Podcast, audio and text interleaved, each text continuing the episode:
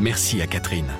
Merci à Nicole, André, Mireille ou encore Patrick.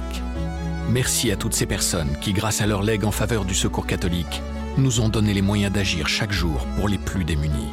Sur la terre comme au ciel, continuez vous aussi le combat pour la fraternité en faisant à votre tour un leg au secours catholique.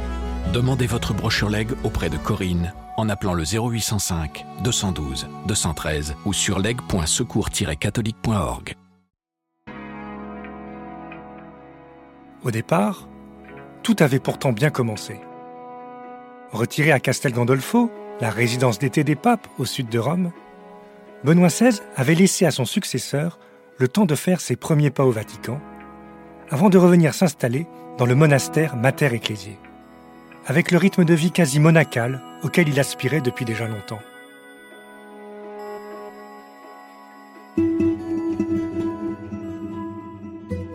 Pour la première fois de son histoire, l'Église s'apprête à dire un dernier adieu non pas à un pape, mais à un pape émérite, Benoît XVI. Élu au pontificat en 2005, le théologien allemand avait surpris le monde entier en y renonçant librement huit ans plus tard. Dans ce podcast Benoît XVI, un pape méconnu, la Croix vous propose de découvrir le regard de cinq journalistes sur celui qu'ils ont connu comme préfet de la Congrégation pour la doctrine de la foi, pape, et enfin pape émérite. Je suis Nicolas Senez, journaliste à la Croix. J'ai été correspondant à Rome de 2016 à 2020.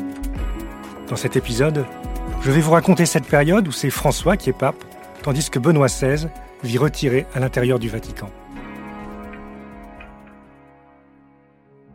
Ce mercredi matin de décembre 2019, deux hauts responsables de la communication du Vatican remontent la Via della Conciliazione, la grande avenue qui mène à la place Saint-Pierre, pour se rendre à l'audience générale hebdomadaire du pape.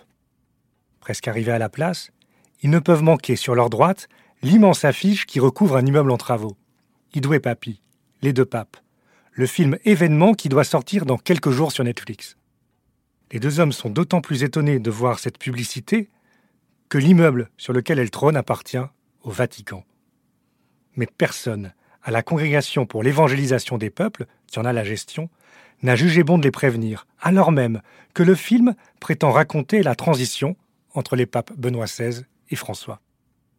Avec de remarquables Anthony Hopkins en Ratzinger et Jonathan Price en Bergoglio, le film, très réaliste et avec une réalisation qui frise parfois le documentaire, est en fait une pure fiction. Selon le film, Benoît XVI aurait préparé sa succession et mis le pied à l'étrier de son successeur. Rien de tout cela n'est vrai, pas plus que les secrets qui tarauderaient les deux hommes, mais l'opposition, tant de caractère que de vision de l'Église qui transparaissent de leur conversation, tombe à point en cette fin d'année 2019 où, à Rome, il est de plus en plus de bon ton d'opposer Benoît XVI à son successeur. Avec, dans les milieux romains, une petite musique de fond où j'entends regretter le pape allemand, critiquer les décisions de l'Argentin. La renonciation de Benoît XVI est-elle légitime? s'interrogent même certains à demi-mot.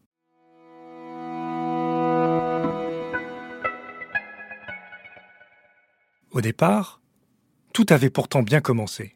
Retiré à Castel Gandolfo, la résidence d'été des papes au sud de Rome, Benoît XVI avait laissé à son successeur le temps de faire ses premiers pas au Vatican, avant de revenir s'installer dans le monastère Mater Ecclesiae. Au cœur des jardins du Vatican, ce bâtiment, sobre, avait été longtemps consacré par Jean-Paul II à des religieuses contemplatives qui se relayaient régulièrement pour assurer une présence priante au plus près des papes. Accompagné de son secrétaire, Monseigneur Georg Genswein, et de quelques laïcs consacrés qui assurent son service depuis de longues années, Benoît XVI s'y installe donc en mai 2013, avec le rythme de vie quasi monacal auquel il aspirait depuis déjà longtemps. Levé à 8 heures moins le quart, il célèbre la messe dans la petite chapelle avant d'y réciter le bréviaire, puis de prendre son petit déjeuner. Sa matinée est consacrée à la prière, à la lecture et à l'étude, mais aussi à la correspondance fournie qu'il entretient à travers le monde. Après le déjeuner, à 13 heures, une petite promenade sur la terrasse et la sieste. Puis, à 5 heures moins le quart, il part marcher dans les jardins du Vatican.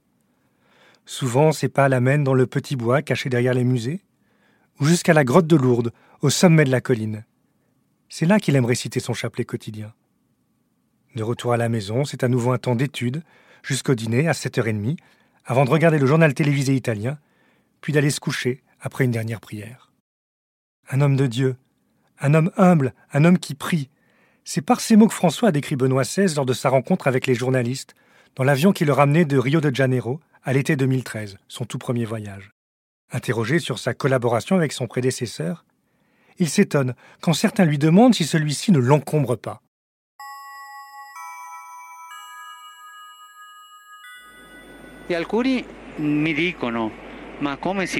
Certains me disent, mais comment cela peut-il se faire? Deux papes au Vatican? Mais il ne t'encombre pas, lui? Mais il ne fait pas la révolution contre toi? Toutes ces choses qu'on dit, non? J'ai trouvé une phrase pour dire cela. C'est comme avoir un grand-père à la maison, mais le grand-père sage.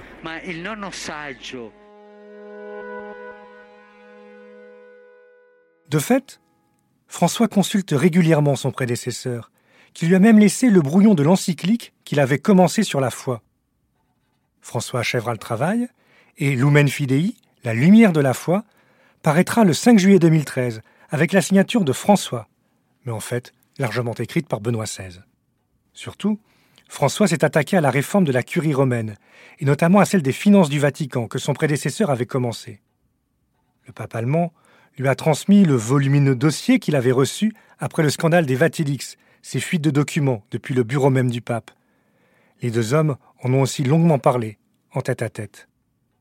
Au fil de ses interventions, François multiplie les gestes d'attention envers un prédécesseur qu'il n'a de cesse de louer.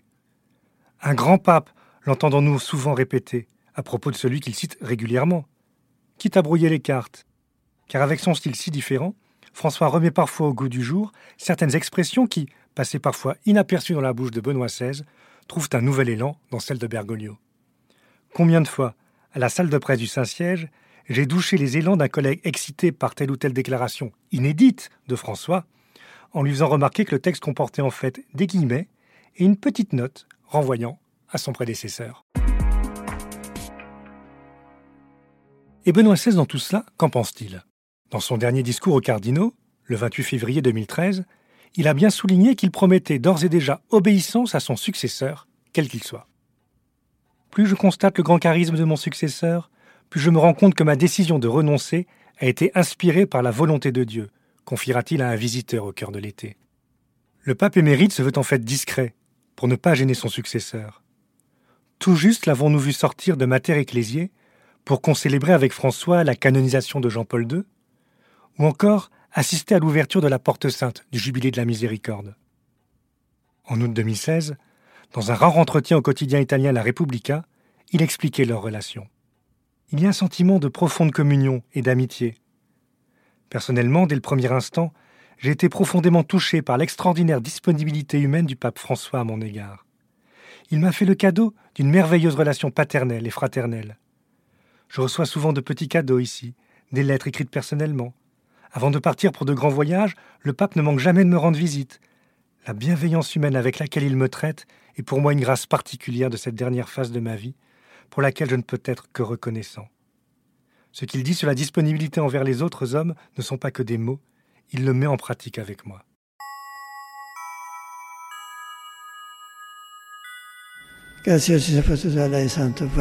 Avant tout, merci à vous, Saint-Père. Votre bonté, dès le premier moment de votre élection, à chaque instant de ma vie ici, me frappe, me porte vraiment, intérieurement. Plus que dans les jardins du Vatican, avec toute leur beauté, votre bonté est le lieu où j'habite. Je me sens protégé.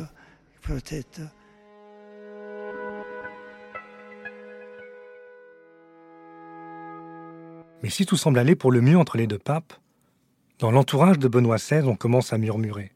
Certains gestes et initiatives du pape François ont surpris et surprennent encore, lance ainsi dès septembre 2013 Monseigneur Genswein.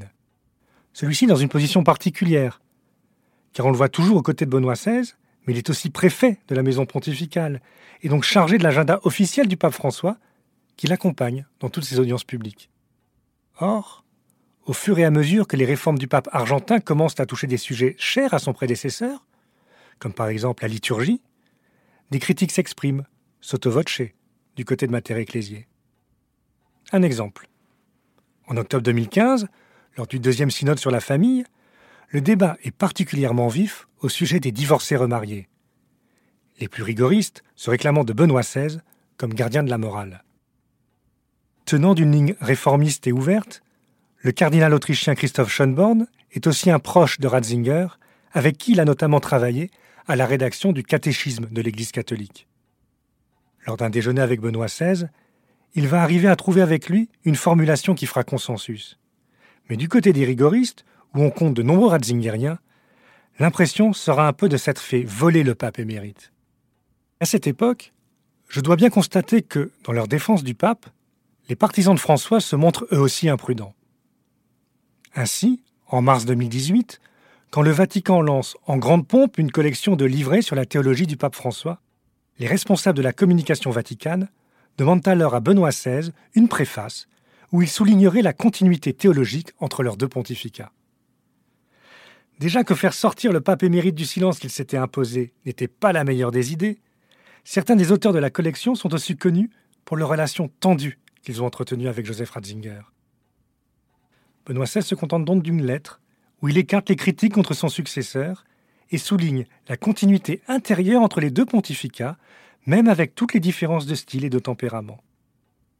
Mais en publiant cette lettre, le Vatican omet deux paragraphes, dont l'un où il ne cachait pas ses critiques contre le choix de certains auteurs.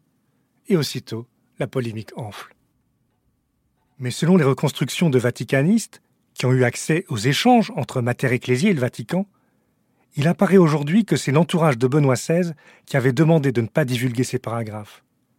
C'est ce même entourage qui, ensuite, aurait fait fuiter la lettre, insinuant que le pape émérite aurait été censuré. Fragilisé, le responsable de la communication vaticane devra aller jusqu'à démissionner.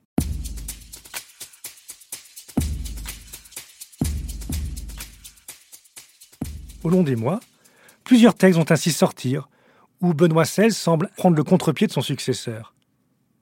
Ainsi sur les abus sexuels dans l'Église, en avril 2019, quand il écarte la mise en cause du cléricalisme, cher à François, au profit d'une critique de mai 68 et d'une perte du sens moral de l'Église. Souvent mis devant le fait accompli, le Vatican ne peut pas grand-chose contre ces textes. Impossible d'en empêcher la publication, sous peine d'entendre murmurer que François obligerait son prédécesseur à se taire, et qu'ensuite des fuites savamment organisées ne diffusent ourbi et orbi le texte de Benoît XVI que François ne veut pas que l'on diffuse. D'autant que la santé de Benoît XVI est de plus en plus fragile. Ceux qui le rencontrent me rapportent que s'il garde l'esprit aussi vif qu'à son habitude, ses forces déclinent peu à peu. Lors de la parution de la collection sur la théologie de François, il écrivait d'ailleurs ne pas se sentir, pour des raisons physiques, en état de lire les onze volumes de la collection. Et dans les jours qui suivent la publication de son texte sur les abus sexuels, son secrétaire particulier avoue que le pape émérite n'a pas été en mesure d'écrire la préface d'un autre livre consacré au dialogue judéo-chrétien. Face à cela, plusieurs questions m'effleurent à ce moment. Benoît XVI est-il l'unique auteur des écrits qu'on lui prête? Ou se contente-t-il d'approuver des textes qu'on lui soumet, dont il a pu donner les idées principales, mais sans en assurer la rédaction finale?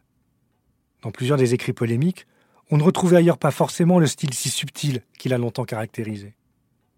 Autre question que je me pose. Je sais que Joseph Ratzinger avait souffert de voir Jean-Paul II aux mains de son entourage en ces dernières années. Sans doute voulait-il s'éviter cela avec sa renonciation.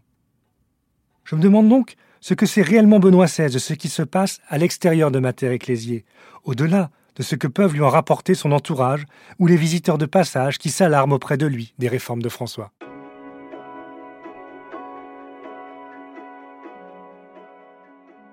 Toutes ces questions reviennent au premier plan en janvier 2020, quand paraît le livre Des profondeurs de nos cœurs. Alors que l'Église débat justement de la possibilité d'ordonner prêtre des hommes mariés, l'ouvrage se veut une claire mise en garde contre tout ce qui pourrait apparaître comme une remise en cause du célibat sacerdotal. Si beaucoup se sont déjà exprimés sur le sujet, l'affaire est ici grave, car le livre est co-signé par le cardinal Robert Sarah, la grande figure des conservateurs au sein de la curie romaine, et Benoît XVI. Pape Benoît XVI est-il même écrit de manière inédite sur la couverture, comme si on voulait mettre publiquement en avant un magistère parallèle à celui du pape François. Au Vatican, Le scandale est d'autant plus énorme que le livre apparaît vite comme n'ayant pas été à quatre mains, contrairement à ce que ne cesse d'affirmer le cardinal Sarah. Le pape émérite n'avait approuvé aucun projet pour un livre à double signature, ni n'avait vu et autorisé la couverture. Il s'agit d'un malentendu, doit corriger monseigneur Genswein, tandis que la télévision bavaroise diffuse un documentaire sur la vie de Benoît XVI à Mater Ecclésier. On y voit le pape émérite très frêle, en chaise roulante, qui ne s'exprime plus qu'avec un très faible filet de voix. En 2020, il voit aussi partir son frère Georg, son aîné de trois ans, gravement malade. À cette occasion, et malgré la crise du Covid, Benoît XVI étonne encore en se rendant impromptu en Bavière visiter son frère dans sa maladie. Cet émouvant déplacement sera d'ailleurs le seul voyage papal de l'année 2020.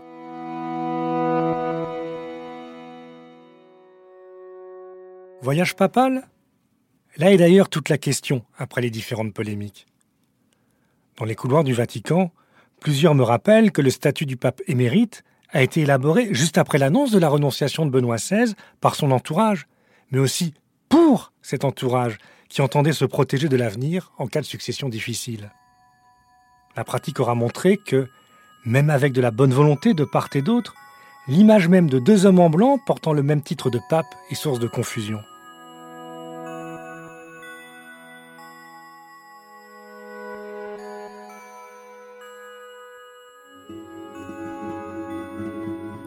Vous venez d'écouter un épisode du podcast Benoît XVI, Un pape méconnu.